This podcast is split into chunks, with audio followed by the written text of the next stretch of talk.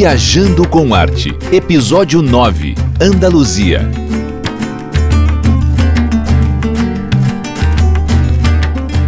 Olá pessoal, eu sou Milene Riso do Viajando com Arte e conforme o prometido nós estamos aqui hoje para falar sobre a Andaluzia espanhola. Lembrando que essa é uma série que a gente grava junto com a América Podcast e que vocês podem acessar os outros episódios acessando as nossas redes sociais.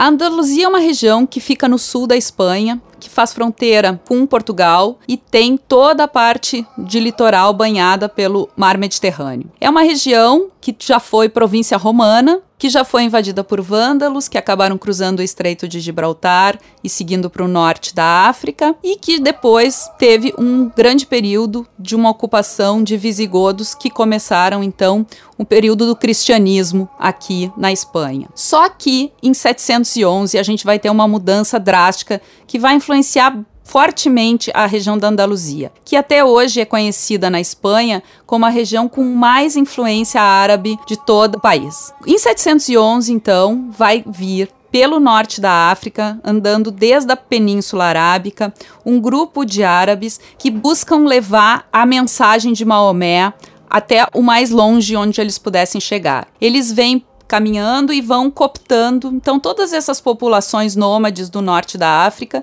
e vão junto com os berberes cruzar esse estreito de Gibraltar nessa data tão significativa.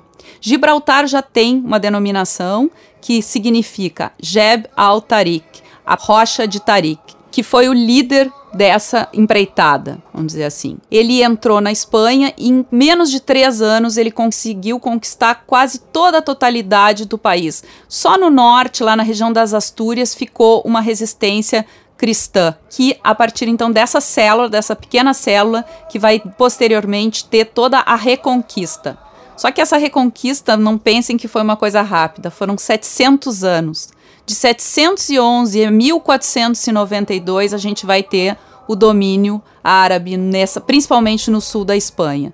É quase como se a gente pensasse que um dia os índios brasileiros, os europeus estão aqui há 500 anos, então eles fizessem a reconquista do Brasil. É mais ou menos isso que aconteceu na Espanha 700 anos depois. Bom, o nosso roteiro de Andaluzia, ele começa na cidade de Sevilha, depois ele vai seguindo mais ao sul, pela região dos Pueblos Blancos, passa pela, pela parte então de litoral de Málaga, sobe de novo para Granada, passa por Córdoba e ali termina. Tá? Nós fizemos mais ou menos um roteiro circular que eu acho que dá uma visão bem geral da Andaluzia e aos pouquinhos a gente vai então dissecando essas cidades com todas as suas riquezas e peculiaridades. Começando em Sevilha, Sevilha é a capital da Andaluzia. É uma cidade super alegre, super divertida, que tem como espinha dorsal o rio Guadalquivir. No período das grandes conquistas e das grandes navegações, saíam daqui as caravelas, então saíram daqui em direção ao mundo novo. O rio Guadalquivir tem na sua pontinha a Torre do Ouro, que era onde eles guardavam toda essa riqueza que vinha da América aqui para a região de Sevilha. Mas muito antes disso, já estaríamos falando depois da Reconquista Cristã, Sevilha foi uma das capitais muito importantes desse reino unificado de Marrocos e Andaluzia. A Torre da Giralda, que é o remanescente da Mesquita de Sevilha, porque a mesquita acabou sendo destruída posteriormente e só ficou a sua torre e um portal de entrada. Ela é quase igual em termos arquitetônicos à Torre de Marrakech da Mesquita Cotobia. Então são identificações que a gente vai encontrando nessas cidades, remanescentes dessa de toda essa ocupação tão larga. Bom, a cidade de Sevilha é a capital do flamenco, né? A gente vai ter pequenos tablados, que como eles chamam esses locais de apresentação por toda a cidade. É uma coisa que é indispensável, porque eu acho que guarda e marca a alma de todo o sevilhano assistir um espetáculo de flamenco na cidade. A cidade então tem no seu coração essa torre conhecida como Giralda e logo ao lado tem os alcazares reais são muitos prédios unificados, que era o palácio então desses governantes árabes e depois foi tomado então pelos cristãos e foram feitas algumas adaptações, mas o coração dos alcazares reais ainda é muito árabe, com todo o trabalho de azulejaria, de estuque que eles usavam muito, porque os árabes eles não costumavam usar artefatos muito caros nas suas decorações. Eles tinham era um trabalho artesanal muito rico para conseguir transformar materiais mais simples, como azulejos, como gesso. Uh, Sevilha, então, uma visita aos Alcazares Reais é muito interessante. E o bairro de Santa Cruz, que guarda muito uma imagem de uma Medina de uma cidade marroquina, né, ou uma, uma cidade árabe. Toda, todo esse interior da cidade de Sevilha, a gente vai ver alguns elementos que remontam à cultura árabe. Por exemplo, as bancadas, elas são trabalhadas de forma que não se consiga ver de fora para dentro, somente de dentro para fora. Isso preserva os interiores, que normalmente são muito mais trabalhados e muito mais ricos que os exteriores, e também preserva as mulheres, que podem ficar olhando o que acontece na rua e ao mesmo tempo não são olhadas. Essas questões da cultura árabe são muito presentes nessas cidades da Andaluzia. Interessante lembrar que Andaluzia é um termo que remonta ao período árabe, onde essa região era chamada de Al-Andalus. E aqui os árabes eram chamados de mouros. Né? Então a gente vai ouvir muito isso na história, falar dos mouros, porque aqui na região da Espanha eles eram chamados de mouros e toda a arte que tem influência árabe aqui é chamada de arte mudejar. Bom, um pouquinho mais de Sevilha, a gente pode ir para a região mais moderna da cidade, aonde a gente vai ter as setas, que é um projeto incrível, onde eles fizeram um grande cogumelo gigante feito de madeira para mais ou menos ser uma região mais sombreada da entrada do metrô da cidade de Sevilha. É chamado então de Metropol Parasol. Esse é o nome oficial e eles chamam de setas porque parecem cogumelos. Então é uma coisa muito interessante e uma pegada bem moderna, bem no centro da cidade de Sevilha. Bom, seguindo de Sevilha, então, em direção ao sul, a gente vai passar pelo coração dos Pueblos Blancos. Pueblos Blancos são pequenas cidades e eu não elencaria assim muitas nesse nosso roteiro, porque eu acho que a gente não precisa visitar uma série muito grande. A gente conseguindo pegar umas duas ou três que dão essa imagem dessa cidade que lembra também muitíssimo as Medinas árabes. A primeira cidade que nessa ida ao sul eu passaria, não deixaria de visitar é Zaara. Zaara, ela é um pueblo branco, mas ela fica numa ponta de montanha bem em frente a uma grande represa. E isso dá um ambiente muito especial, porque a maioria das outras cidades ali ficam em regiões mais áridas. E o azul da represa, junto com a cidade totalmente branquinha, é especial nesse roteiro. Zaara já fica na entrada da Serra de Grazalema, que é o que domina toda essa região dos Pueblos Blancos. E outra que é cada vez mais conhecida é Benagil de las Bodegas, porque ela tem uma grande pedra que serve quase como teto no meio das ruas da cidade. Ela é muito particular, essa localização, com essa coisa da montanha praticamente entrando por dentro das ruas, é muito bacana e vale a pena dar uma passadinha. Tudo isso num dia só, é só um, uma passada, realmente um passeio. E para dormir, eu dormiria em Honda, que é praticamente a capital dos Pueblos Blancos. Honda tem a mais antiga plaza de touros da Andaluzia, que inclusive a gente pode visitar. E o centro da cidade de Honda, ela é dividido por um profundo canyon. E bem cruzando, então, ligando as duas partes, tem uma antiga ponte romana, que é restaurada, né? Então, a cidade, ela, é, ela tem uma característica muito especial. Não deixem, quem for a Honda, de descer essa parte do canyon, porque dá para uma bela caminhada, uma bela trilha e uma vista totalmente diferente da cidade lá do fundo, que inclusive tem uma, uma pequena cachoeira e tudo isso, é muito bacana. Bem na, na, na, na ponta desse canyon tem um dos paradores de Espanha. Isso é uma dica bacana, porque esses paradores são antigas construções né, históricas e que foram transformadas em posadas em hotéis. Normalmente os preços não são muito altos na Espanha e elas estão em localizações incríveis. Aqui em Ronda, a vista do parador é a vista mais bonita da cidade. Passando então essa parte dos Pueblos Blancos, a gente pode seguir pelas montanhas e chegar até o litoral. Muita gente pergunta, quando está fazendo um roteiro para Espanha, se vale muito a pena ir a Marbella e Torremolinos. Sem dúvida são as cidades de praia mais conhecidas da Espanha, mais famosas, mas no meu entender não são as mais interessantes. Por quê? Porque são construções basicamente modernas, né? são cidades que têm algum centrinho histórico ainda uh, preservado, mas em geral são cidades mais modernas.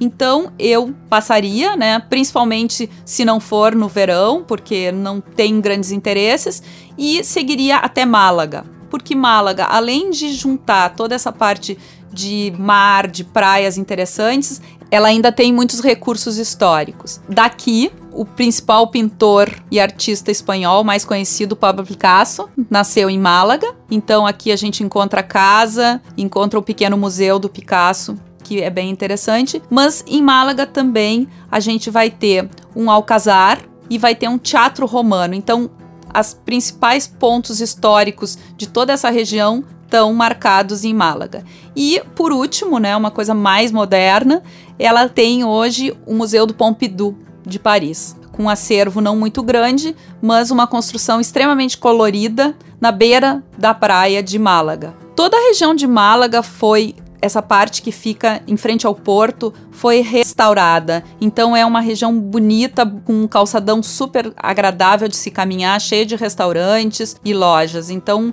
é uma cidade que se renovou, se reinventou. E bem no coração antigo também tem uma grande praça de touros. Dá para se fazer a parte mais moderna e a parte mais tradicional da Espanha e se vê aqui na cidade de Málaga. Continuando a nossa o nosso roteiro pela Andaluzia, nós vamos chegar então no que é o ponto mais alto e interessante, que é a cidade de Granada. Granada foi o último bastião árabe, foi a última cidade a cair nas mãos dos reis católicos.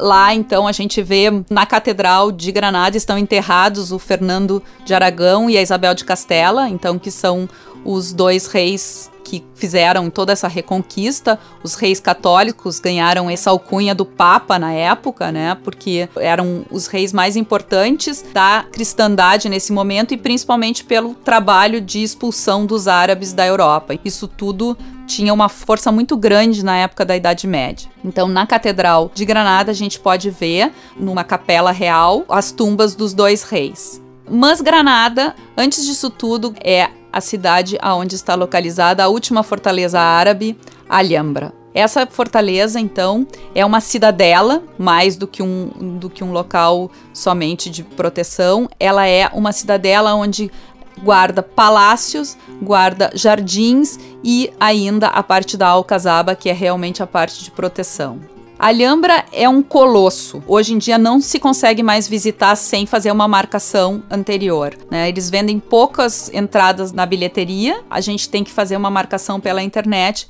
para poder reservar a visita diária mas vale a pena, porque o que, que acontece em Alhambra? Todas essas fortalezas que a gente tinha na região árabe, a maioria delas foram destruídas. Então a gente vai poder ver uma arquitetura árabe que a gente não vê em nenhum outro lugar aqui nessa cidade espanhola. Alhambra é dividida em três partes. Tem Palácio dos Nasrid, que é a parte mais residencial, o Generalife, que é a região de Jardins, para onde a corte se deslocava durante o verão, e tem a região da Alcazaba, que é a região de proteção. Ela fica na ponta de uma rocha e a alhambra quer dizer a vermelha, né, que é então toda a, a, tonalidade de coloração dessa fortaleza muito avermelhada. Aqui a visita não tem um período limitado, porque depende da velocidade com que a pessoa gostaria de conhecer, que se sente bem em até caminhar, mas é uma grande caminhada. Então, as pessoas têm que se precaver levando normalmente água,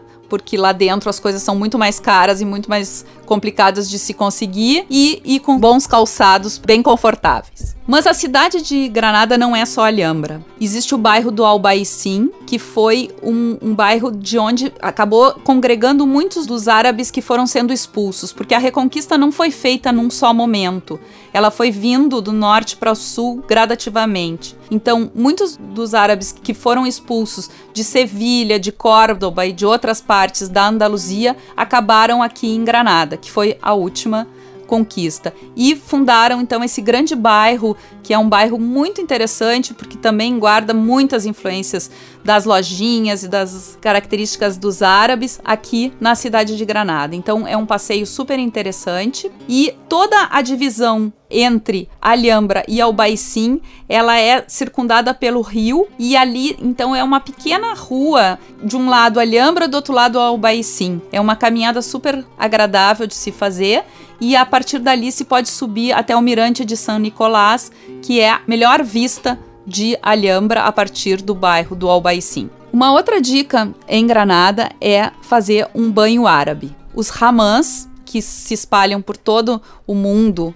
muçulmano, aqui em Granada tem ainda uns algumas meia dúzia de exemplares. E então é uma, é uma experiência muito bacana porque além do banho se pode fazer massagem e se pode ter a experiência completa do Ramã aqui na cidade de Granada. Bom, e para terminar aqui em Granada, eu acho muito interessante lembrar que quando o último califa então foi expulso aqui do Alhambra, ele estava caminhando, né, e olhou para trás e começou a chorar. E a mãe desse senhor chegou para ele e disse: não chores como mulher aquilo que não defendeste como homem. E aí essa, esse ponto exato ficou conhecido como o suspiro do Mouro. Então, bem forte o dito da, da mãe do califa. A gente então vai seguindo para nossa última cidade, sem antes falar da Serra Nevada, porque bem ao, atrás do Alhambra está as maiores montanhas aqui da Andaluzia, onde inclusive tem uma estação de esqui. E muitas vezes no inverno, quando a gente enxerga Alhambra vista do bairro do Albaicim, a gente enxerga essas montanhas nevadas que ao entardecer ficam rosadas. Então é uma paisagem realmente incrível aqui, principalmente no inverno. Bom, e a nossa última cidade é a cidade de Córdoba, que guarda a maior mesquita mas com uma característica muito especial. Quando os cristãos conquistaram essa cidade, eles não destruíram a mesquita, eles construíram exatamente no meio dessa mesquita uma catedral cristã. E hoje, então, a gente entra na mesquita, aquela que é super famosa, dos arcos multicoloridos, e vai caminhando até que a gente se depara com uma parte que ela sobe e tem uma catedral cristã incrustada no meio da mesquita. É uma coisa muito impressionante, assim, e eu acredito que só para ver esse monumento já vale a visita a Córdoba. Ainda que ela também é uma cidade que foi dividida, que tem uma parte antiga de pátios muito floridos e até durante o período de primavera esses pátios tem um concurso para ver qual é o pátio mais florido em Córdoba e é muito interessante. E a cidade então a parte moderna também tem seus atrativos, mas a mesquita de Córdoba é o ponto alto assim desse roteiro final. Uma dica bem interessante é que a Andaluzia por ser uma região muito árida e quente no verão, ela é um excelente destino para o período de inverno, porque a temperatura não costuma baixar muito, não dificilmente baixa de zero grau e o sol brilha quase todo ano. Dificilmente a gente vai ter um período de chuvas na Andaluzia. Então é um bom destino para fazer uma viagem para a Europa de inverno. Hoje em dia, a região da Andaluzia é uma das regiões mais fortemente católicas da Espanha. E por isso as feiras e a Páscoa nessa região são incríveis. A Feira de Sevilha, que acontece normalmente em abril, é uma das épocas mais interessantes de visitar a região. Mas, claro, o preço sobe bastante, diferentemente do inverno, quando é realmente muito, muito convidativo. Com isso, a gente encerra o nosso episódio sobre Andaluzia. Não esqueça de nos seguir Viajando com Arte e América Podcast nas redes sociais. E até o próximo episódio.